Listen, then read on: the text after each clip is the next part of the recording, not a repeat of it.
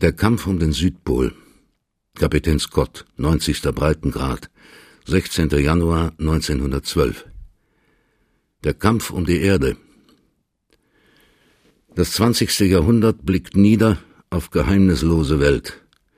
Alle Länder sind erforscht, die fernsten Meere zerpflügt, Landschaften, die vor einem Menschenalter noch selig frei im Namenlosen dämmerten, dienen schon knechtisch Europas Bedarf. Bis zu den Quellen des Nils, den langgesuchten, streben die Dampfer. Die Viktoriafälle, erst vor einem halben Jahrhundert vom ersten Europäer erschaut, malen gehorsam elektrische Kraft. Die letzte Wildnis, die Wälder des Amazonenstromes, ist gelichtet, der Gürtel des einzig jungfräulichen Landes Tibets gesprengt. Das Wort Terra incognita der alten Landkarten und Weltkugeln ist von wissenden Händen überzeichnet. Der Mensch des zwanzigsten Jahrhunderts kennt seinen Lebensstern. Schon sucht sich der forschende Wille neuen Weg. Hinab zur fantastischen Fauna der Tiefsee muss er steigen oder empor in die unendliche Luft. Denn unbetretene Bahn ist nur noch im Himmel zu finden. Und schon schießen im Wettlauf die stählernen Schwalben der Aeroplane empor, neue Höhen und neue Ferne zu erreichen, seit die Erde der irdischen Neugier brach ward und geheimnislos.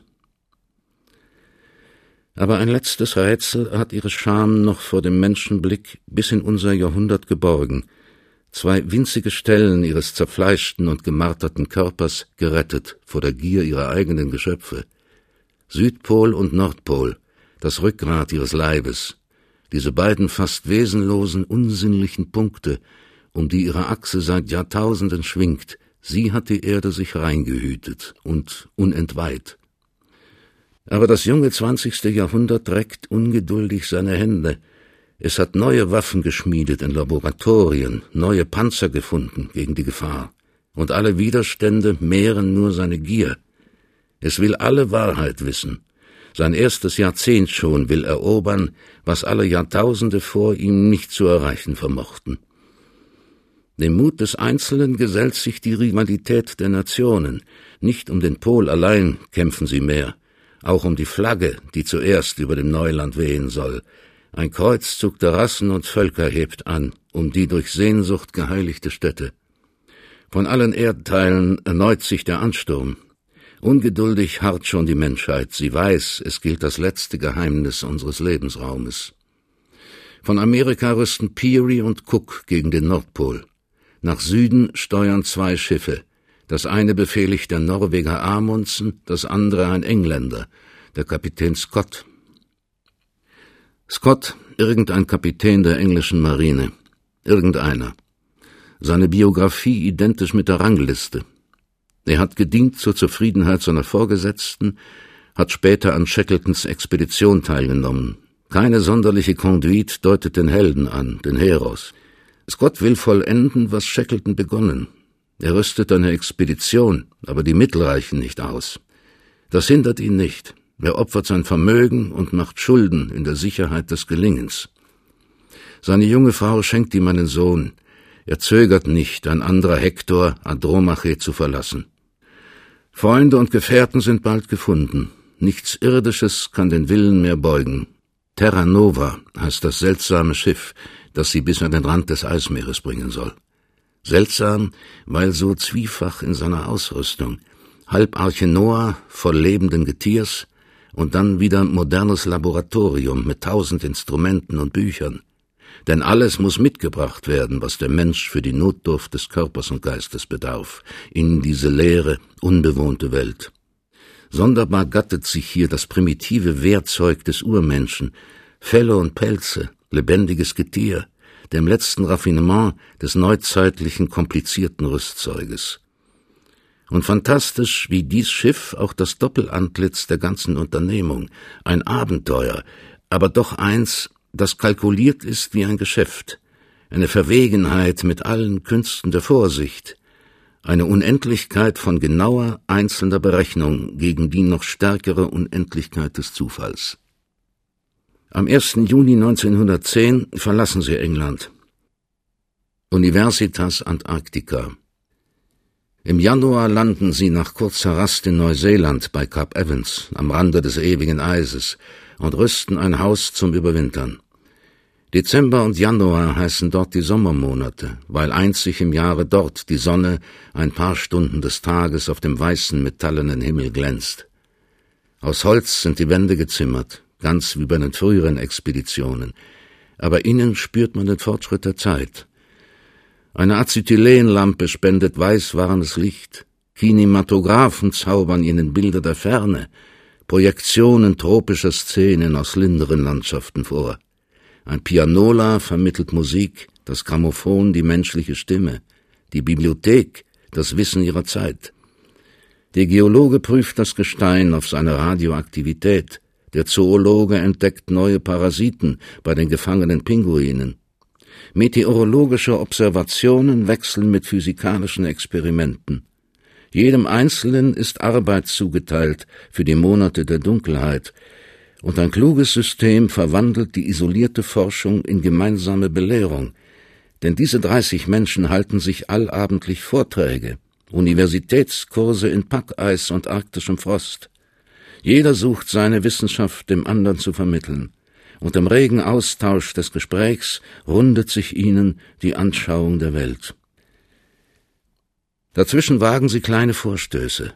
Sie proben ihre Automobilschlitten, sie lernen Skilaufen und dressieren die Hunde.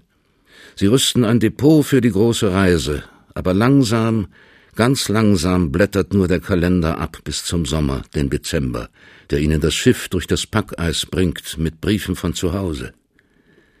Kleine Gruppen wagen auch jetzt schon inmitten des grimmigsten Winters abhärtende Tagesreisen.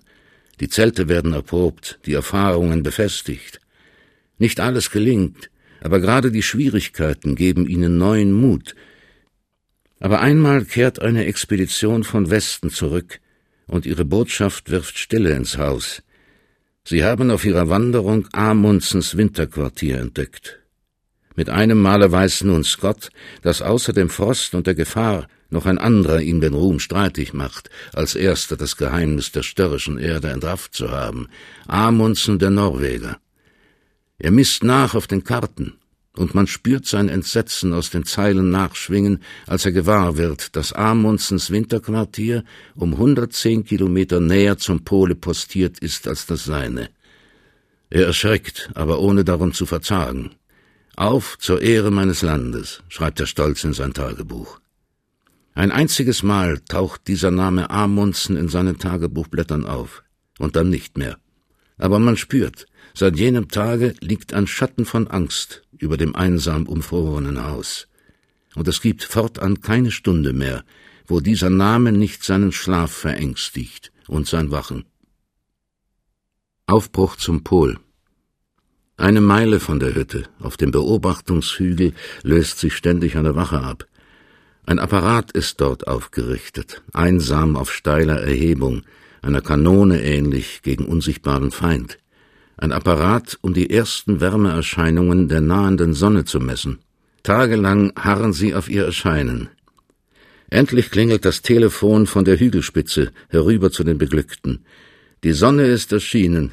Zum ersten Mal seit Monaten hat sie für eine Stunde ihr Haupt erhoben in die winterliche Nacht. Fieberhaft wird die Expedition gerüstet, um restlos die kurze Spanne Licht, die Frühling, Sommer und Herbst in einem bedeutet, und für unsere lauen Lebensbegriffe noch immer ein grausamer Winter wäre, zu nützen. Voran sausen die Automobilschlitten, hinter ihnen die Schlitten mit den sibirischen Ponys und Hunden. In einzelne Etappen ist der Weg vorsorglich aufgeteilt. Alle zwei Tagereisen wird ein Depot errichtet, um für die Rückkehrenden neue Bekleidung, Nahrung und das Wichtigste, Petroleum zu bewahren, kondensierte Wärme im unendlichen Frost. Gemeinsam rückt die ganze Schar aus, um in einzelnen Gruppen allmählich zurückzukehren und so der letzten kleinen Gruppe, den erwählten Eroberern des Pols, das Maximum an Befrachtung, die frischesten Zugtiere und die besten Schlitten zu hinterlassen. Meisterhaft ist der Plan ausgedacht, selbst das Missgeschick im Einzelnen vorausgesehen. Und das bleibt nicht aus. Nach zwei Tagereisen brechen die Motorschlitten nieder und bleiben liegen, ein unnützer Ballast. Auch die Ponys halten nicht so gut, als man erwarten konnte. Aber hier triumphiert das Organische über das technische Werkzeug, denn die Niedergebrochenen, die unterwegs erschossen werden müssen, geben den Hunden willkommene, heiße, blutkräftige Nahrung und stärken ihre Energie. Am 1. November 1911 brechen sie auf in einzelnen Trupps. Auf den Bildern sieht man die wundersame Karawane dieser erst 30, dann 20, dann 10 und schließlich nur mehr fünf Menschen durch die weiße Wüste einer leblosen Urwelt wandern. Aber die Sorgen mehren sich. Das Wetter bleibt unfreundlich. Statt 40 Kilometer können sie manchmal nur 30 zurücklegen. Und jeder Tag wird ihnen zur Kostbarkeit, seit sie wissen, dass unsichtbar in dieser Einsamkeit von einer anderen Seite ein anderer gegen das gleiche Ziel vorrückt. Jede Kleinigkeit schwillt hier zur Gefahr. Ein Hund ist entlaufen, ein Pony will nicht fressen. All dies ist beängstigend, weil hier in der Öde die Werte so furchtbar sich verwandeln. Hier wird jedes Lebensding tausendwertig, ja unersetzlich sogar. An den vier Hufen meines einzelnen Ponys hängt vielleicht die Unsterblichkeit. Ein verwölkter Himmel mit Sturm kann eine Tat für die Ewigkeit verhindern. Dabei beginnt der Gesundheitszustand der Mannschaft zu leiden. Einige sind schneeblind geworden, anderen sind Gliedmaßen erfroren. Immer matter werden die Ponys, denen man die Nahrung kürzen muss und schließlich, knapp vor dem Birdmore-Gletscher, brechen sie zusammen. Die traurige Pflicht muss erfüllt werden, diese wackeren Tiere, die hier in der Einsamkeit und darum Gemeinsamkeit zweier Jahre zu Freunden geworden sind, die jeder beim Namen kennt und hundertmal mit Zärtlichkeiten überhäufte, zu töten. Das Schlachthauslager nennen sie den traurigen Ort. Ein Teil der Expedition spaltet sich an der blutigen Stätte ab und kehrt zurück, die andern rüsten nun zur letzten Anstrengung, zum grausamen Weg über den Gletscher, den gefährlichen Eiswall, mit dem sich der Pol umgürtet und den nur die Glut eines leidenschaftlichen Menschenwillens zersprengen kann. Am 30. Dezember ist der 87. Breitengrad erreicht, Shackletons äußerster Punkt. Hier muss die letzte Abteilung umkehren. Nur fünf Erlesene dürfen mit bis zum Pol. Scott mustert die Leute aus, Sie wagen nicht zu widerstreben, aber das Herz wird ihnen schwer, so griffnah vom Ziel umkehren zu müssen und den Gefährten den Ruhm zu lassen, als Erste den Pol gesehen zu haben. Doch der Würfel der Wahl ist gefallen. Einsam ziehen sie weiter ins Unbekannte, die fünf Auserwählten der Tat. Scott, Bowers, Oates, Wilson und Evans. Der Südpol. Unruhiger werden die Aufzeichnungen in diesen letzten Tagen, wie die blaue Nadel des Kompasses beginnen sie zu zittern in der Nähe des Pols. Wie endlos lang dauert das, bis die Schatten langsam um uns herumkriechen, von unserer rechten Seite nach vorn rücken und dann von vorn wieder nach links hinüberschleichen. Aber zwischendurch funkelt immer heller die Hoffnung, immer leidenschaftlicher verzeichnet Scott die bewältigten Distanzen. Nur noch 150 Kilometer zum Pol. Wenn das so weitergeht, halten wir es nicht aus so meldet noch die Müdigkeit. Und zwei Tage später noch 137 Kilometer zum Pol, aber sie werden uns bitterschwer werden. Aber dann plötzlich ein neuer, sieghafter Ton, nur noch 94 Kilometer zum Pol. Wenn wir nicht hingelangen, so kommen wir doch verteufelt nahe. Am 14. Januar wird die Hoffnung zur Sicherheit. Nur noch 70 Kilometer. Das Ziel liegt vor uns und am nächsten Tage lodert schon heller Jubel, fast Heiterkeit aus den Aufzeichnungen. Nur noch lumpige fünfzig Kilometer, wir müssen hinkommen, koste es, was es wolle. Man spürt bis ins Herz aus den beflügelten Zeilen, wie straff ihre Sehnen von der Hoffnung gespannt sind, wie alles in ihren Nerven bebt von Erwartung und Ungeduld. Die Beute ist nahe, schon recken sie die Hände nach dem letzten Geheimnis der Erde. Nur noch ein letzter Ruck, und das Ziel ist erreicht. Der 16. Januar. Gehobene Stimmung verzeichnet das Tagebuch. Morgens sind sie ausgerückt, früher als sonst. Die Ungeduld hat sie aus ihren Schlafsäcken gerissen, eher das Geheimnis, das furchtbar Schöne zu schauen. Vierzehn Kilometer legen die fünf Unentwegten bis nachmittags zurück. Heiter marschieren sie durch die seelenlose weiße Wüste dahin. Nun ist das Ziel nicht mehr zu verfehlen, die entscheidende Tat für die Menschheit fast getan. Plötzlich wird einer der Gefährten, Bauers, unruhig. Sein Auge brennt sich fest an einen kleinen dunklen Punkt in dem ungeheuren Schneefeld. Er wagt seine Vermutung nicht auszusprechen, aber allen zittert nun der gleiche furchtbare Gedanke im Herzen, dass Menschenhand hier ein Wegzeichen aufgerichtet haben könnte. Mit zuckenden Nerven marschieren sie näher, noch immer versuchen sie, sich gegenseitig zu täuschen, so sehr sie alle schon die Wahrheit wissen, dass die Norweger, das Amundsen ihnen zuvorgekommen ist. Bald zerbricht der letzte Zweifel an der starren Tatsache einer schwarzen Fahne, die an einem Schlittenständer hoch aufgerichtet ist, über den Spuren eines fremden verlassenen Lagerplatzes, Schlittenkufen und die Abdrücke vieler Hundepfoten. Amundsen hat hier gelagert. Das Ungeheure, das Unfassbare in der Menschheit ist geschehen, der Pol der Erde, seit Jahrtausenden unbeseelt, seit Jahrtausenden und vielleicht seit allem Anbeginn ungeschaut vom irdischen Blick, ist in einem Molekül Zeit, ist innerhalb von fünfzehn Tagen zweimal entdeckt worden. Vergebens also alle Anstrengung, lächerlich die Entbehrungen, irrsinnig die Hoffnungen von Wochen, von Monaten, von Jahren. All die Mühsal, all die Entbehrung, all die Qual, wofür? schreibt Scott in sein Tagebuch. Für nichts als Träume, die jetzt zu Ende sind. Tränen treten ihnen in die Augen, trotz ihrer Übermüdung können sie die Nacht nicht schlafen. Missmutig, hoffnungslos wie Verurteilte treten sie den letzten Marsch zum Pol an, den sie jubelnd zu erstürmen gedachten. Keiner versucht, den anderen zu trösten, wortlos schleppen sie sich weiter. Am 18. Januar erreicht Kapitän Scott mit seinen vier Gefährten den Pol. Da die Tat, der Erste gewesen zu sein, ihm nicht mehr den Blick blendet, sieht er nur mit stumpfen Augen das Traurige der Landschaft, Nichts ist hier zu sehen, nichts, was sich von der schauerlichen Eintönigkeit der letzten Tage unterschiede. Das ist die ganze Beschreibung, die Robert F. Scott vom Südpol gibt. Der Zusammenbruch. Der Heimmarsch verzehnfacht die Gefahren. Am Wege zum Pol wies sie der Kompass. Nun müssen sie achten, bei der Rückkehr außerdem noch die eigene Spur nicht zu verlieren. Wochenlang nicht ein einziges Mal zu verlieren um nicht von den Depots abzukommen, wo ihre Nahrung liegt, ihre Kleidung und die aufgestaute Wärme in den paar Gallonen Petroleum. Unruhe überkommt sie darum bei jedem Schritt, wenn Schneetreiben ihnen den Blick verklebt, denn jede Abirrung geht geradeaus in den sicheren Tod. Beim Hinmarsch straffte die überirdische Hoffnung einer ganzen Menschheit Neugier und Sehnsucht zu verkörpern, ihre Energien heroisch zusammen. Übermenschliches an Kraft ward ihnen durch das Bewusstsein unsterblicher Tat. Nun kämpfen sie um nichts als die heile Haut, um ihre körperliche, ihre sterbliche Existenz, um eine ruhmlose Heimkehr, die ihr innerster Wille vielleicht mehr fürchtet als ersehnt.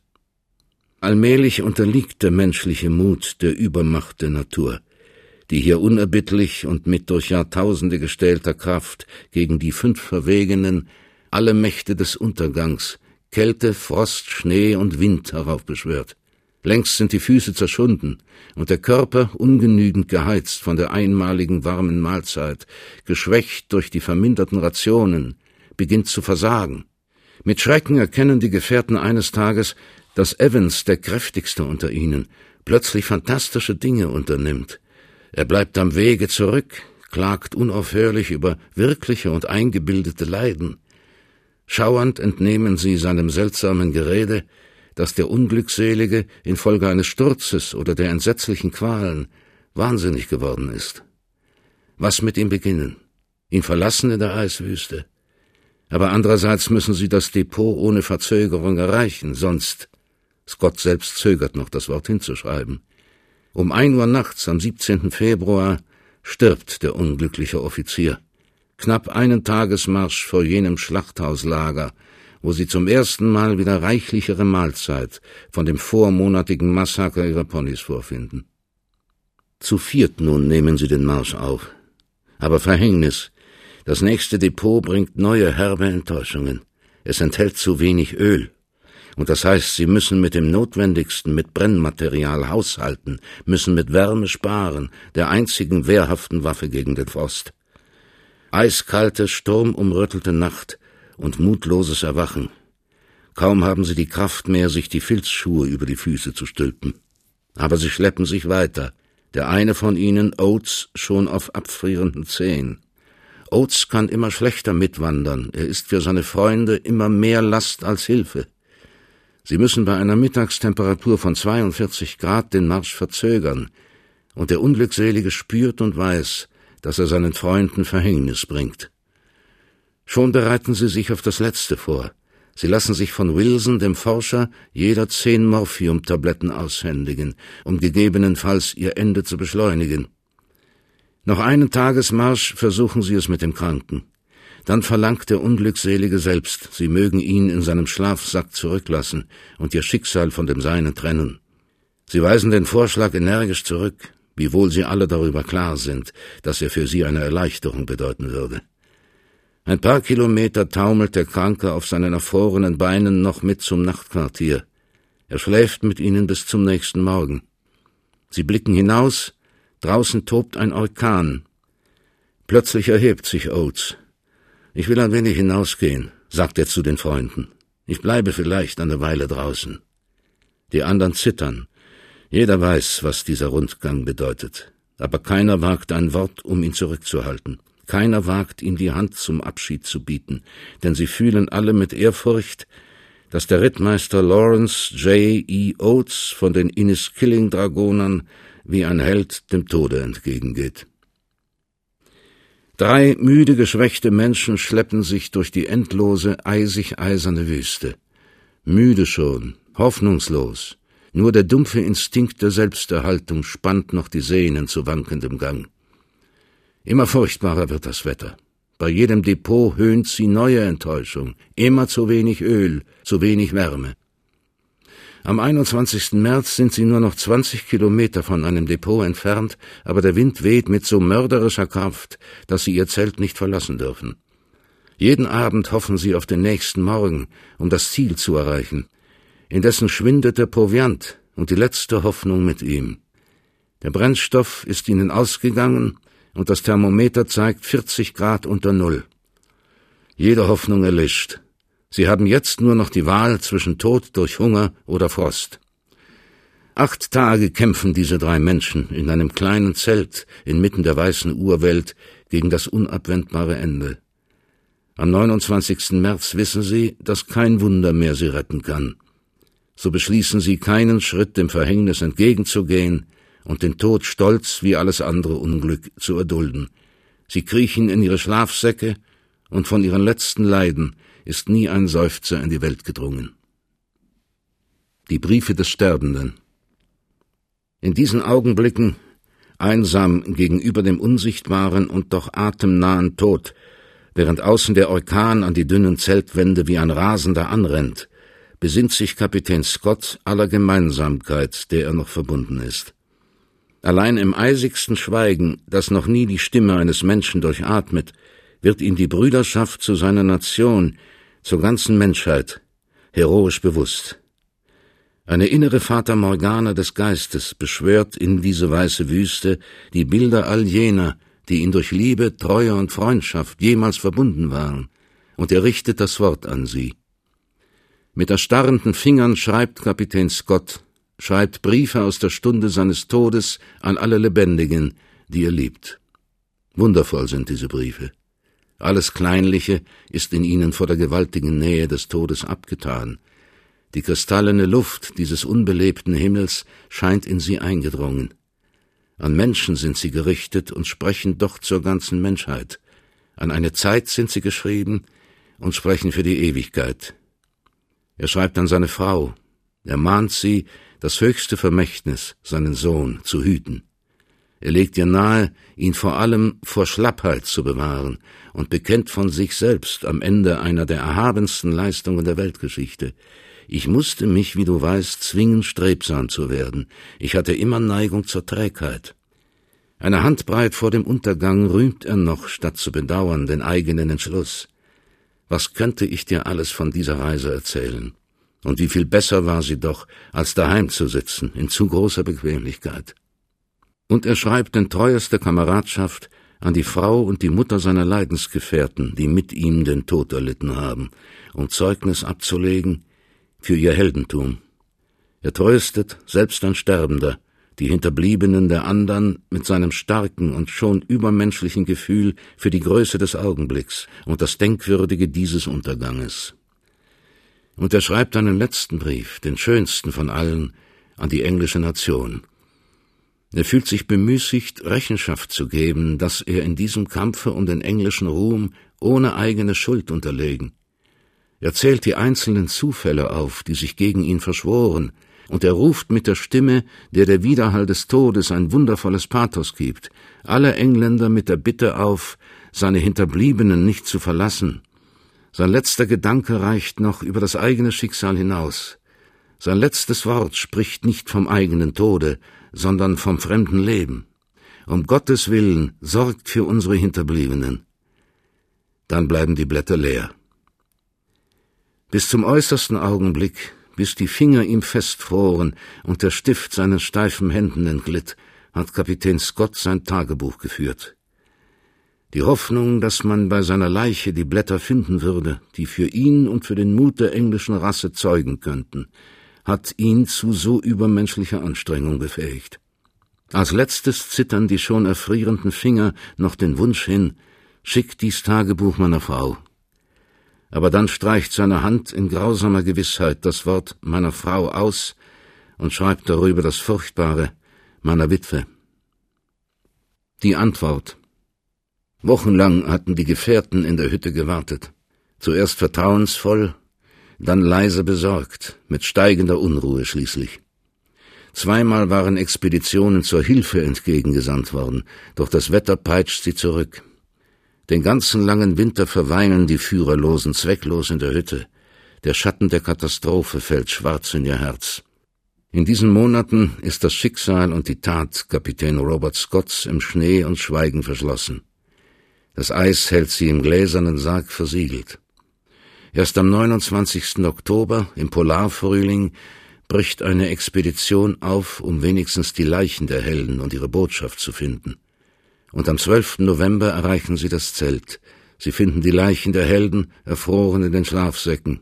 Scott, der noch im Tode, Wilson brüderlich umschlingt. Sie finden die Briefe, die Dokumente und schichten den tragischen Helden ein Grab. Ein schlichtes schwarzes Kreuz über einem Schneehügel ragt nun einsam in die weiße Welt, die unter sich das Zeugnis jener heroischen Leistung der Menschheit für immer verbirgt. Aber nein, eine Auferstehung geschieht ihren Taten, unerwartet und wunderbar. Herrliches Wunder unserer neuzeitlichen technischen Welt. Die Freunde bringen die Platten und Filme nach Hause. Im chemischen Bad befreien sich die Bilder. Noch einmal sieht man Scott mit seinen Gefährten auf seiner Wanderschaft und die Landschaft des Pols, die außer ihm nur jener andere Amundsen gesehen. Auf elektrischem Draht springt die Botschaft seiner Worte und Briefe in die aufstaunende Welt. In der Kathedrale des Reiches neigt der König dem Gedächtnis der Helden das Knie. So wird, was vergebens schien, noch einmal fruchtbar, das Versäumte zu rauschendem Anruf an die Menschheit, ihre Energien dem Unerreichbaren entgegenzustraffen. In großartigem Widerspiel ersteht aus einem heroischen Tode gesteigertes Leben, aus Untergang Wille zum Aufstieg ins Unendliche empor. Denn nur Ehrgeiz entzündet sich am Zufall des Erfolges und leichten Gelingens. Nichts aber erhebt dermaßen herrlich das Herz, als der Untergang eines Menschen im Kampf gegen die unbesiegbare Übermacht des Geschickes, dieser allezeit großartigste aller Tragödien, die manchmal ein Dichter und tausendmal das Leben gestaltet.